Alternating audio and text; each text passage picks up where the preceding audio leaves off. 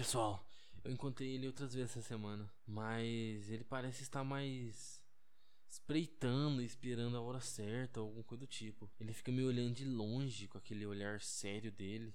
Filho da puta. Parece que, que, que tá me analisando cada segundo, sabe? Vendo meus movimentos, sabendo meus caminhos.